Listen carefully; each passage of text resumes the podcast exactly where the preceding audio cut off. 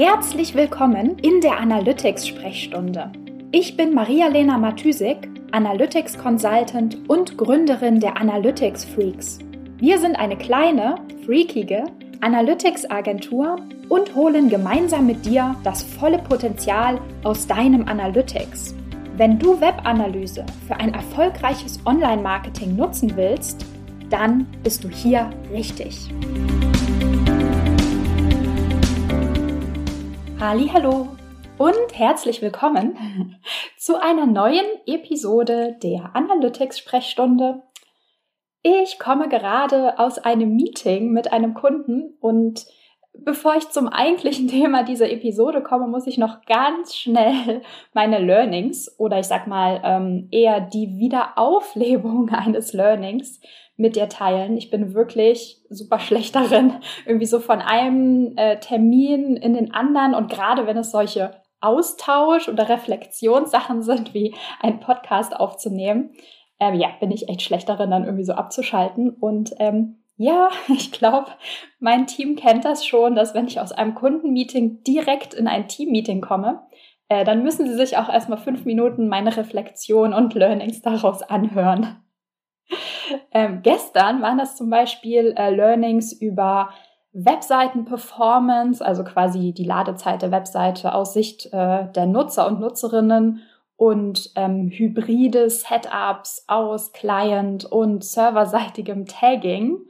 Und heute, also sozusagen das Meeting, aus dem ich jetzt gerade komme, äh, heute war ein Learning, ja, darüber quasi, wie wichtig Umsetzungsgeschwindigkeit ist. Beziehungsweise, ja klar, die ist wichtig, das war jetzt nicht unbedingt das Learning, sondern eher, ähm, wie schnell quasi die Umsetzungsgeschwindigkeit, also wie schnell kommen wir von Tracking, also Daten, zu Insights aus den Daten, zu Optimierungen auf Basis dieser Insights, zu tatsächlich besseren Ergebnissen.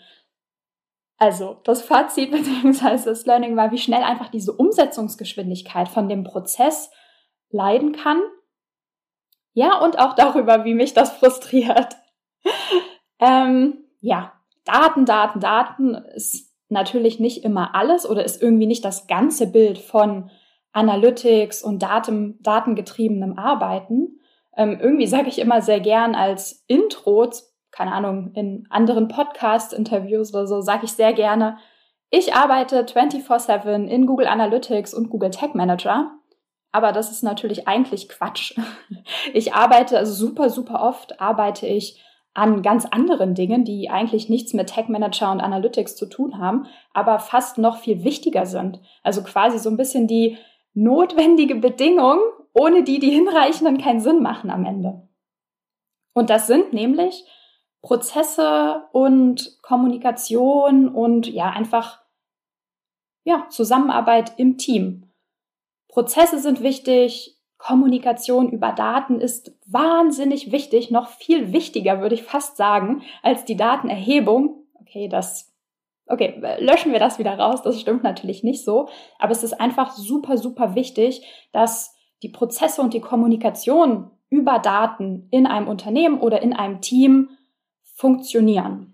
Und deswegen habe ich heute ähm, einfach mal eine Prozess-Guideline für einen Kunden beziehungsweise für die Zusammenarbeit mit einem Kunden geschrieben, wo ich einmal festgehalten habe und aufgeschrieben habe, ähm, wie quasi Anfragen, also Tickets zum Beispiel für Tracking-Änderungen oder Probleme, Bug-Reports quasi geschrieben werden müssen, damit wir sie einfach, also wir, meine ich jetzt quasi die Analytics Freaks, damit wir sie quasi wirklich schnell umsetzen können. Welche Fragen müssen beantwortet werden?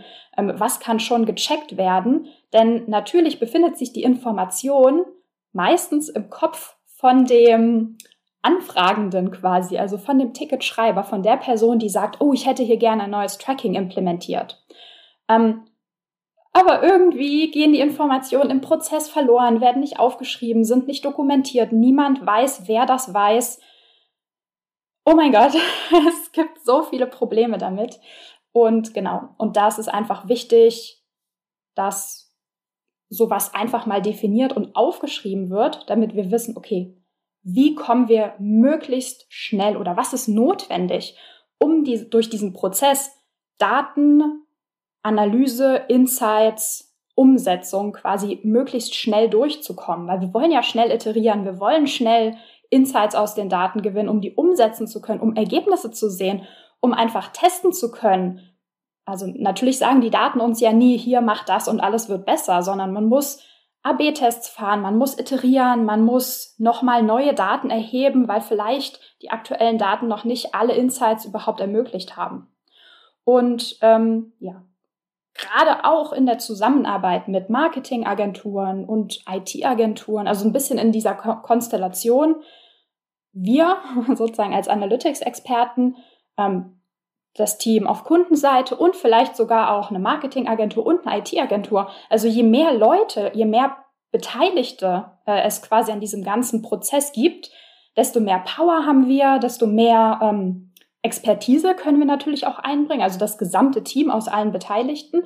Und natürlich haben wir dann auch die Möglichkeit, bessere Ergebnisse zu bekommen. Und damit das Ganze auch schnell passiert und wir da nicht ewig Zeit verlieren, was super frustrierend sein kann, ist, ist so dieses ganze Thema Kommunikation über Daten, Prozesse für die Kommunikation mit Insights.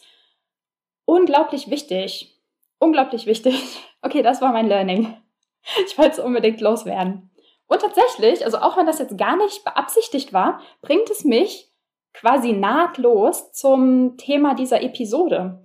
Und zwar habe ich mir vorgenommen, in dieser Episode ein bisschen was über die Reporting-Möglichkeiten in Google Analytics 4 mit dir zu teilen, weil ich glaube, dass es einfach ein großer, ein großer Schmerzpunkt ist ähm, bei vielen Marketingmanagern und Managerinnen, ähm, ja, dass die Oberfläche anders aussieht, dass es andere Möglichkeiten gibt, jetzt mit den Daten zu arbeiten. Und damit meine ich jetzt nicht nur ähm, quasi im Detail, keine Ahnung, dass es andere Metriken gibt oder ähm, dass, keine Ahnung, es keine Filter mehr gibt, sondern Comparisons und so weiter.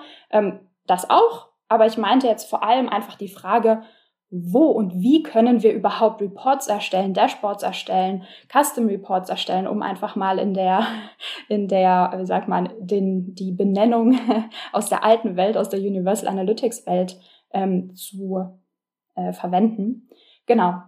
Super wichtig, ähm, einfach feststellen zu können, welche Optionen haben wir überhaupt, über Daten zu reden und Daten zu analysieren und das mit anderen quasi gemeinsam zu tun, um zu den Ergebnissen zu kommen. Genau, und dafür würde ich sagen, ähm, gehen wir vielleicht nochmal einen Schritt zurück. Und zwar ist es natürlich immer wichtig, um einfach feststellen zu können, welche Reportings brauche ich überhaupt. Um das festzustellen, also um quasi eine Antwort auf diese Frage zu finden, ähm, ist es halt wichtig, sich einmal zu fragen, was ist eigentlich das Ziel meines Reportings? Ähm, das kann natürlich super unterschiedlich sein in unterschiedlichen ähm, Teamkonstellationen und Fragestellungen und so weiter. Aber ähm, um das mal so ganz high-level zu halten, ähm, würde ich sagen, es gibt so drei unterschiedliche Ziele, ganz allgemein gesprochen. Das erste Ziel ist immer den äh, Status quo kennen. Also, wo stehen wir gerade? Quasi eine, ja, so eine eigene Benchmark zu finden für alles Mögliche, für die Webseiten-Performance, für die Conversion Rate, für Kampagnen-Performance, für auch einfach nur für die Frage, wie viele Leute sind gestern auf der Webseite gewesen. Wir brauchen einfach einen Benchmark, ne, eine Vergleichsgrundlage quasi. Der zweite Schritt oder ein zweites Ziel kann sein, ähm, Trends zu beobachten, ähm, ja, im Endeffekt Abweichungen zu diesem Benchmark, den wir am Anfang analysiert haben oder einfach festgelegt haben, ähm, auf Basis der Daten Abweichungen zu diesem Benchmark zu finden. Und das dritte wäre, logischerweise, Handlungsoptionen abzuleiten. Ähm, klar, super wichtig. Also was kann, können wir quasi tun aus den ähm, Insights oder mit den Insights, die wir aus diesen Daten bekommen haben, aus dem Reporting, aus dem Dashboard, aus der Analyse bekommen haben, um diese Abweichungen von unserer äh, Ver Vergleichsgrundlage quasi äh, zu beeinflussen. Also es kann nach unten oder nach oben sein, wie gesagt. Super unterschiedlich, je nachdem, was für eine Metrik und so weiter. Also natürlich wollen wir die Conversion Rate verbessern und ähm, ja, plakatives Beispiel, Bounce Rate sozusagen verringern. Blödes Beispiel vielleicht. Egal. ähm, du weißt, was ich meine. Dabei ist es natürlich super wichtig, dass die Leute ähm, aus deinem Team und, und oder du selbst natürlich diese Reports ja, lesen können, also gut damit klarkommen. Ähm, auch wenn, also wenn ich das so sage, erscheint mir das immer so mega offensichtlich zu sein. So Captain Obvious schlägt zu. Aber es ist halt einfach so. Ähm, Dashboards, Reports, Analysen sind einfach nur dann gut und nützlich und können auch nur dann zu Optimierungen und Insights quasi beitragen, ähm, wenn die Leute, die sie lesen und ähm, am Ende damit arbeiten sollen, diese Reports auch verstehen und wissen, ja, und damit was anfangen können. Und um das quasi zu erreichen, also sozusagen den richtigen Report für das richtige Ziel, was wir erreichen wollen, für die richtigen Leute, die dann damit auch arbeiten können, also in der Lage sind, die, äh, das Reporting zu verstehen und es genau das Level und die Insights beinhaltet, ähm, die diese Person braucht. Um, ja, um das zu erreichen, gibt es in Google Analytics 4 eine Reihe von Möglichkeiten. Gab es natürlich in Universal Analytics auch, aber ich rede jetzt quasi mal von der neuen Welt. Und ähm, ja, ja, dieses Ding neue Welt, alte Welt, also äh, Universal Analytics und äh, Google Analytics 4 ist tatsächlich immer so ein bisschen leidiges Thema. Ähm, weil die Optionen, die man vorher hatte und die man jetzt hatte, tatsächlich einfach ein bisschen anders sind und anders funktionieren. Ähm, einige, ich würde sagen, liebgewonnene Features aus Universal Analytics gibt es jetzt zum Beispiel in Google Analytics 4 einfach nicht mehr. Bestimmt denkt der eine oder andere, oh ja, die Bounce Rate ist weg. ja, okay, die Bounce Rate ist weg, aber vergiss das mal. Die Bounce Rate schert uns eigentlich nicht so arg.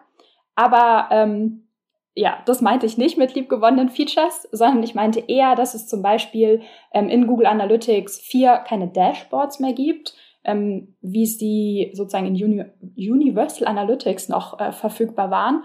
Ja, das war so ein super simples und begrenztes Feature, aber ich habe immer gesagt, so für die richtigen Adressaten ist das vielleicht genau das gewesen, was nützlich war.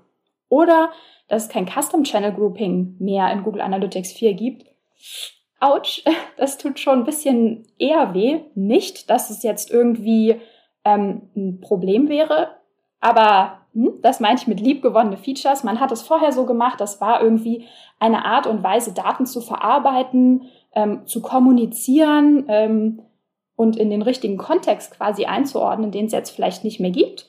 Und da müssen wir uns halt jetzt etwas anderes überlegen. und natürlich auch ganz zu schweigen davon, ähm, dass viele und ich äh, fasse mich da auch an die eigene Nase, in Universal Analytics einfach so klick, klick, klick äh, in, in einem Standard-Report gemacht haben und zack, in zwei Sekunden äh, hatten sie eine Frage mit den Daten beantwortet. Ähm, und das geht jetzt nicht mehr. Und das ist natürlich vielleicht nur eine Frage von Gewohnheit. Die meisten ähm, Leute nehme ich mal an, je länger man drin arbeitet, äh, desto mehr, und das kann ich bestätigen, irgendwann kommt es auch, also keine Sorge, je länger man ähm, quasi in GA4 arbeitet, ähm, desto, ja, desto schneller findet man sich natürlich auch zurecht und alles ähm, geht schneller. Okay, aber genug der Vorrede. Dum, dum, dum. Lasst uns einfach mal die Liste der Reportings äh, oder ich sag mal der Reporting-Möglichkeiten in Google Analytics 4 einfach mal durchgehen.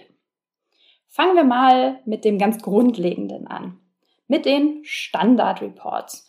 Und Standard setze ich jetzt mal so in Anführungszeichen, weil das eigentlich kein Begriff mehr aus der Jun äh, ich sorry ich, äh, Universal GA4. Ich hoffe, ich äh, erzähle hier immer das Richtige und es verwirrt dich nicht. Nochmal. Standard Reports ist kein Begriff, der quasi in Google Analytics 4 noch vorkommt, ähm, weil einfach keine, keine Unterscheidung mehr gemacht wird zwischen das ist jetzt Standard und das ist Custom, sind einfach Reports. Punkt.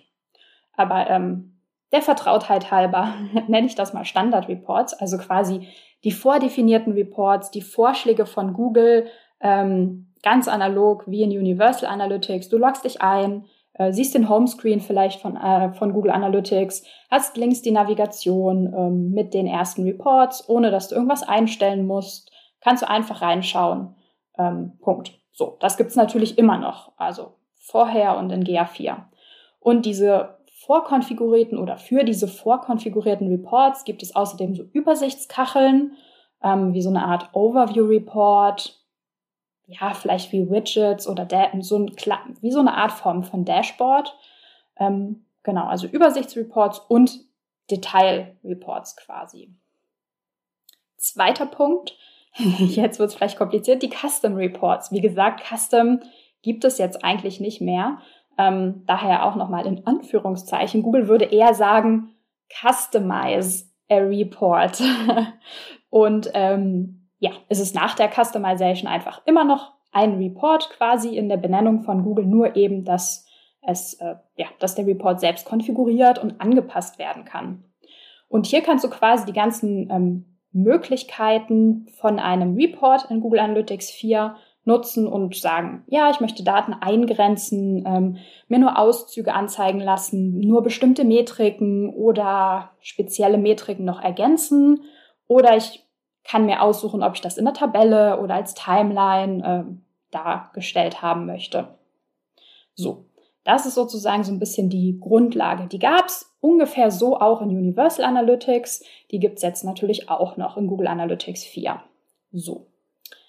Der nächste Schritt wird jetzt aber schon viel spannender, denn du kannst in Google Analytics 4 deine benutzerdefinierten, deine angepassten Reports zu der Reporting-Navigation, die immer links ist, hinzufügen, sodass du dir quasi in Google Analytics 4 die komplette Reporting-Struktur und Übersicht und so weiter anpassen kannst. Also da, wo du vorher in Universal Analytics diese altbekannte, vertraute Liste aus Real-Time, Audience, Acquisition, Behavior und Conversion Reports äh, gesehen hast, kannst du dir quasi jetzt in Google Analytics 4 nur noch das anzeigen lassen oder siehst nur noch das, ähm, wenn du das möchtest, was dich quasi interessiert. Also, wenn du keinen Shop hast, ne, wenn du kein E-Commerce-Business äh, äh, betreibst, kannst du dir quasi die E-Commerce Reports einfach ausblenden, weil in Universal Analytics wären die ja auch leer gewesen oder in GA4 sind sie auch leer, wenn du die Daten nicht erhebst, logisch. Ähm, genau, kannst du einfach ausblenden und kannst quasi diese gesamte Reporting-Struktur ähm, anpassen. Ja, und diese Anpassungsoption nennt sich übrigens Reporting Library, also Bibliothek. Ja, und äh, das also finde ich super spannend, eine super äh, super coole Option auf jeden Fall, gerade auch für kleinere in Anführungszeichen Analytics User, also die nicht Power-User, vielleicht kleinere Shops oder Agenturen oder auch Freelancer, ähm, die jetzt kein, keine Ahnung, irgendwie Tableau oder so im Hintergrund haben. Gerade für die bringt das natürlich super viel Übersichtlichkeit und super viel Fokus in Google Analytics rein. Also dass wirklich nur die relevanten Daten da sind und ähm, man nicht so informationsüberladen ist und dann überhaupt gar nicht weiß, wo man suchen soll. Aber Natürlich gibt es auch für die Profi-User, also quasi die Power-User in äh, Google Analytics oder von Google Analytics, ein paar neue Features. Und zwar gibt es quasi einen ganzen zusätzlichen Bereich in Google Analytics 4. Neben den Reports gibt es auch die Explorations.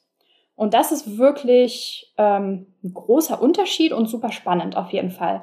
Ähm, während Reports ähm, eher ein bisschen weniger Optionen haben und eingeschränkter sind als vorher diese gesamten Reporting-Möglichkeiten in Universal Analytics, hat quasi Google jetzt so diesen ganzen zweiten Topf aufgemacht. Und mit den Explorations gibt es jetzt quasi ein, ja, eine Reporting-Option oder eine Analyse-Option eigentlich schon eher. Es ist gar nicht so viel Reporting, mehr tatsächlich auch Analyse. Ähm, genau, die wesentlich mächtiger sind als das, was, was man in Universal überhaupt, also in Universal selbst überhaupt machen konnte. Und genau, ja, Explorations gehen tatsächlich schon mehr in Richtung Datenvisualisierung auch, denn, jetzt kommt eine kleine Liste, ähm, in, oder Explorations können in unterschiedlichen Formaten äh, erstellt werden, würde ich mal sagen. Es gibt einmal ein freies Tabellenformat, ähm, ja, ist einfach eine Tabelle mit äh, quasi Primary, Secondary Dimensions und so weiter, verschiedenen Metriken, Filteroptionen und so weiter. Es gibt eine Trichteranalyse, also die Möglichkeit, sich Funnel darzustellen, Ähm, und das ist ziemlich cool, denn Funnel gab es in Universal Analytics, also zumindest in der kostenlosen Version, ähm, nur als dieses super verwirrende äh, Goal Funnel Reporting. Ähm, ja, mega cool. Also äh, bin sehr begeistert von diesen, also von einfach Trichteranalysen, also dass es halt das jetzt quasi so einfach gibt in den Explorations. Ähm, außerdem gibt es noch anderes, also Pfadanalysen, Segmentüberschneidungsanalysen, Kohorten, User Lifetime und was der eine oder andere vielleicht aus der ähm, Google Data Studio Welt kennt, gibt es eine Template Gallery, ähm, also quasi Vorlagen von Explorations, von Analysen, die andere Google Analytics Nutzer und Nutzerinnen mal erstellt haben und ähm, die man sich quasi als Inspiration, ähm, ja, als Insp Inspiration quasi vornehmen kann. Und der Vollständigkeit halber ähm, gibt es natürlich auch weiterhin die Optionen, Daten zu exportieren und anderswo zu analysieren und darzustellen. Also zum einen natürlich in Google Data Studio, die Connection gibt es natürlich weiterhin, klar. Ähm, außerdem kann man sich seine GA4-Daten als Export ähm, in eine BigQuery-Datenbank ziehen. Ähm, das ist tatsächlich jetzt kostenlos, was für Universal Analytics nicht war. Äh, und natürlich können die Daten auch weiterhin über eine API gezogen werden. Okay, was ist das Fazit? Ähm, meiner Meinung nach ist GA4, also was die ganzen Reporting-Optionen angeht, hat es sich so ein bisschen nach oben entwickelt, würde ich sagen. Also es bietet jetzt wesentlich mehr Tiefe und mehr Möglichkeiten für Power-User. Das hat Vorteile, klar. Es gibt mehr Optionen, äh, mehr Möglichkeiten, Insights aus den Daten zu ziehen, für Optimierungen zu nutzen, Daten zu visualisieren, zu kommunizieren. Ähm, zu analysieren und aber natürlich auch Nachteile. Also klar, es gibt viele Optionen, was super cool ist, aber man muss natürlich auch wissen, wie man damit umgeht, um die wirklich nutzen zu können und um die ganzen Möglichkeiten auch ausschöpfen zu können und davon nicht, äh, wie sagt man so schön, äh, vorm Berg stehen. Nee, ähm, ja, du weißt, was ich meine. also dass man sich quasi damit nicht, ähm, nicht überfordert fühlt, sondern weiß, okay, die Sachen kann ich nutzen und die bringen mich tatsächlich zu dem Ziel. Genau, und damit wären wir quasi wieder beim Anfang der Episode. Es ist nämlich äh, wichtig, sich diese Gedanken auch zu machen, also sich zu fragen, okay, was ist das Ziel eines Reportings? Wer ist eigentlich der Adressat dieses Reportings? Wer arbeitet am Ende mit diesen Daten? Ähm, ja, also diese Fragen zu beantworten, um herauszufinden, welche der Optionen in Google Analytics die beste und die hilfreichste am Ende natürlich ist. Okay, ich hoffe, ich konnte dir einen Überblick geben über ja, das ganze Thema Reporting in GA4, die Optionen und ich hoffe, ich habe dich auch ein bisschen neugierig gemacht, diese Optionen mal auszuprobieren und ähm, vielleicht auch nochmal die Reports, die Prozesse, die Kommunikation über Daten so ein bisschen zu überdenken und mal zu gucken, okay, was wäre der beste Weg, Insights zu kommunizieren, Insights aus Daten zu bekommen und die halt dann natürlich auch möglichst schnell umzusetzen. Und äh, wie immer gilt, wenn du Fragen hast äh, zu GA4 oder zu einem anderen Analytics-Thema oder ähm, dir vielleicht wünschst, ich hätte zu einem der Punkte aus dieser Episode doch etwas mehr sagen können, als ich das tatsächlich gemacht habe, dann äh, schreib mir super gerne über unsere Webseite, also über analyticsfreaks.com oder gerne über LinkedIn. Und dann kann ich äh, super gern in einer der nächsten Episoden nochmal drauf eingehen und vielleicht nochmal ein bisschen mehr dazu sagen, wenn das spannend ist. Super, das war's, würde ich sagen. Dann bis zur nächsten Episode. Ciao, ciao.